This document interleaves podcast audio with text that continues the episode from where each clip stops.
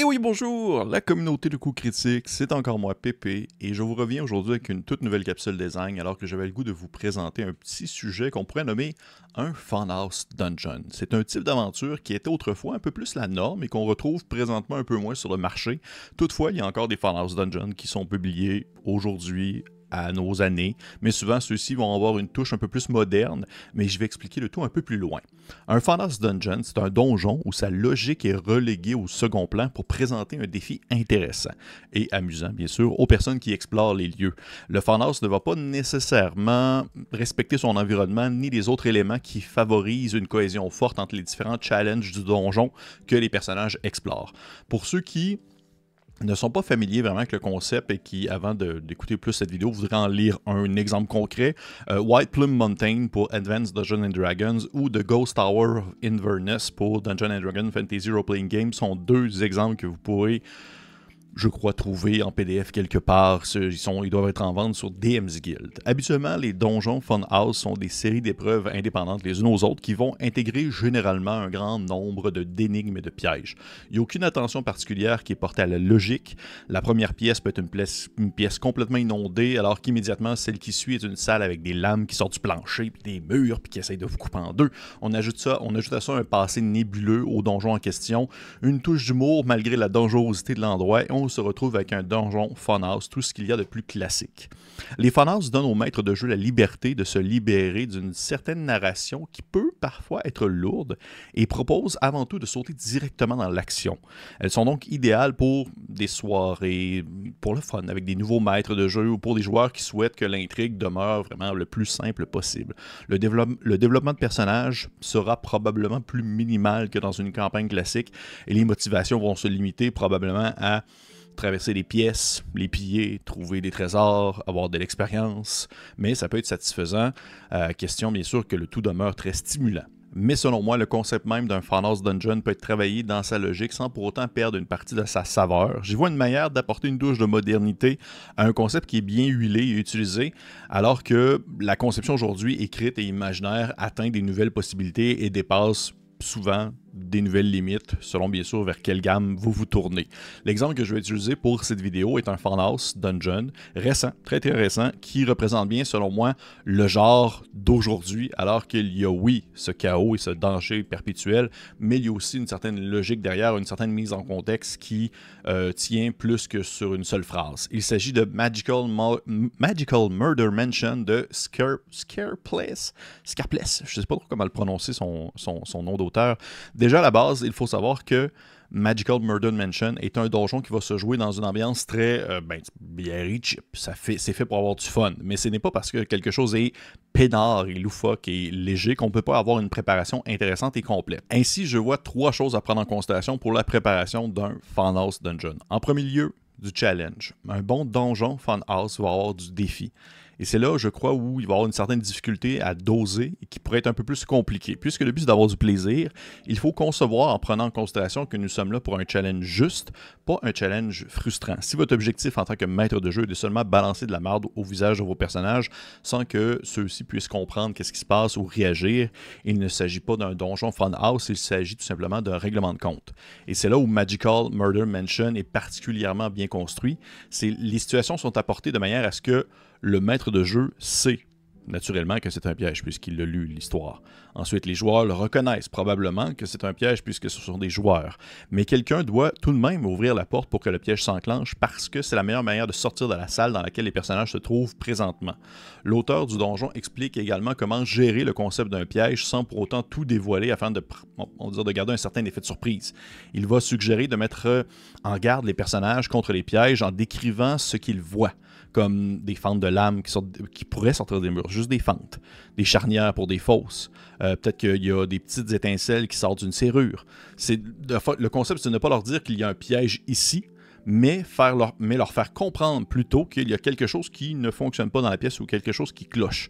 Donc, on ne va pas mentionner le mot piège, mais plutôt décrire l'environnement en laissant sous-entendre que quelque chose est particulier dans la situation actuelle. Et si un joueur demande avec une voix bien apeurée Est-ce qu'il y a un piège? Mais ne répondez pas avant qu'ils puissent du moins faire des recherches et tenter de le trouver par eux-mêmes. Si, si la première chose qu'ils posent comme question en rentrant dans la pièce, il n'y a pas de réponse à cette question.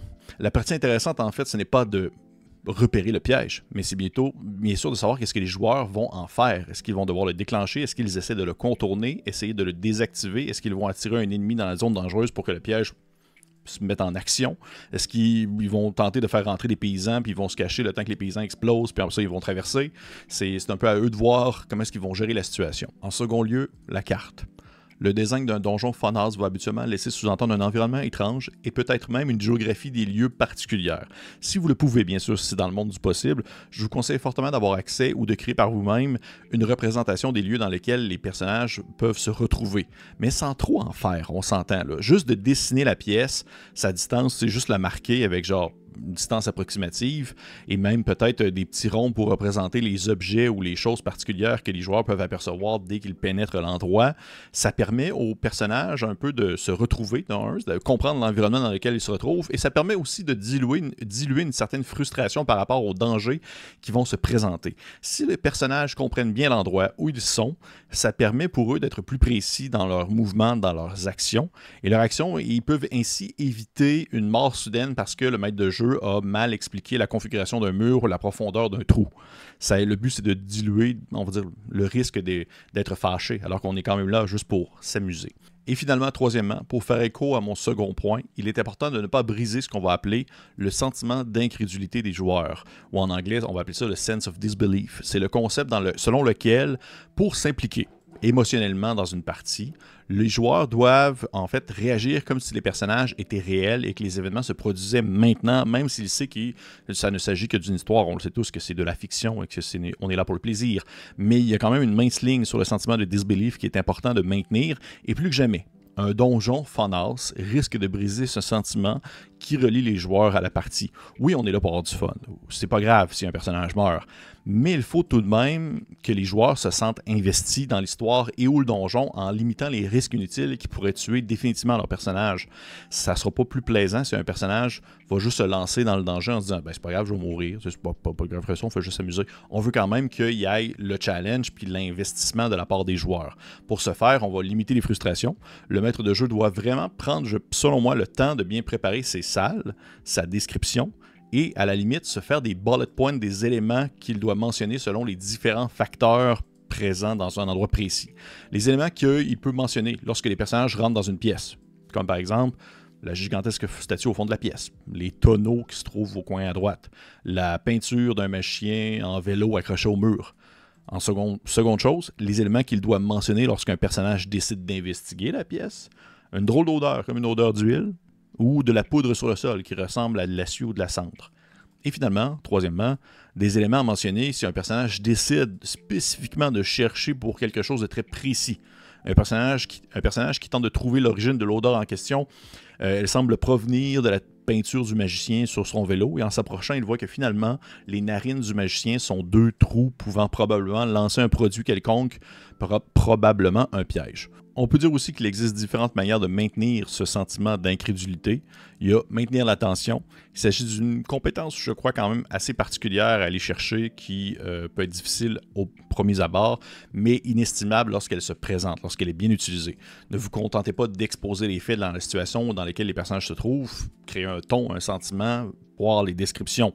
Les plus petites descriptions sensorielles peuvent faire vraiment peut faire toute la différence alors que vous allez chercher autre chose que seulement ce que les personnages peuvent voir. Ensuite, sachez quand vous taire. Le silence est souvent plus efficace dans certaines occasions que les mots, et c'est particulièrement vrai lorsque les personnages vont interagir entre eux.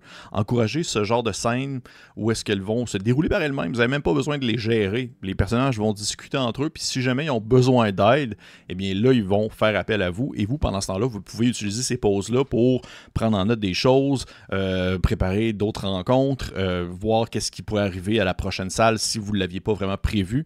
Le but, c'est vraiment de laisser aussi les joueurs un peu gérer ce qui se déroule en quelque sorte dans leur bulle et par la suite utiliser peut-être même qu'est-ce qu'ils mentionnent comme piège dans une salle, une salle prochaine. Si, admettons, ils pensent Hey, tantôt j'ai vu, euh, ça sentait la suie, peut-être qu'il y a des lance-flammes quelque part. Eh bien, maintenant, il y en a, mettons que vous l'avez mentionné. Et finalement, les descriptions avant les chiffres. Il est facile de s'embourber dans les statistiques. Ce sont des chiffres qui vont donner une certaine structure au jeu. C'est ça qui permet de gérer les combats, les points de vie, la compétition entre deux personnages, par exemple. Mais à chaque fois que vous êtes sur le point de faire référence à une statistique ou à une capacité, euh, pensez à la décrire. Pensez à utiliser en fait le résultat dans des mots plutôt que dans des chiffres. Ça permet de garder justement cet, cet effet d'implication, de, cet effet qu'on est imprégné dans l'histoire. Et si jamais vous craignez en tant que maître de jeu de ne pas exprimer euh, des valeurs de chiffres réalistes, ben c'est pas grave. Faites comme moi. Moi, je suis vraiment pas, je pourrais pour comme désigner des longueurs, des distances. Utilisez des exemples concrets pour représenter ce que vous désirez montrer.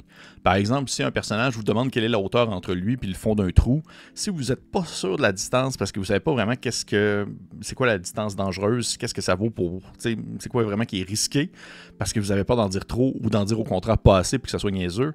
Prenez un exemple de c'est une distance de un bloc d'appartement de Oui, on casse un peu l'effet d'immersion en faisant référence à quelque chose du monde réel, mais on, on va prioriser ici le rythme pour faire avancer le tout, plutôt que de, se, se, farfouiller dans plusieurs chiffres et de ne pas savoir quoi répondre.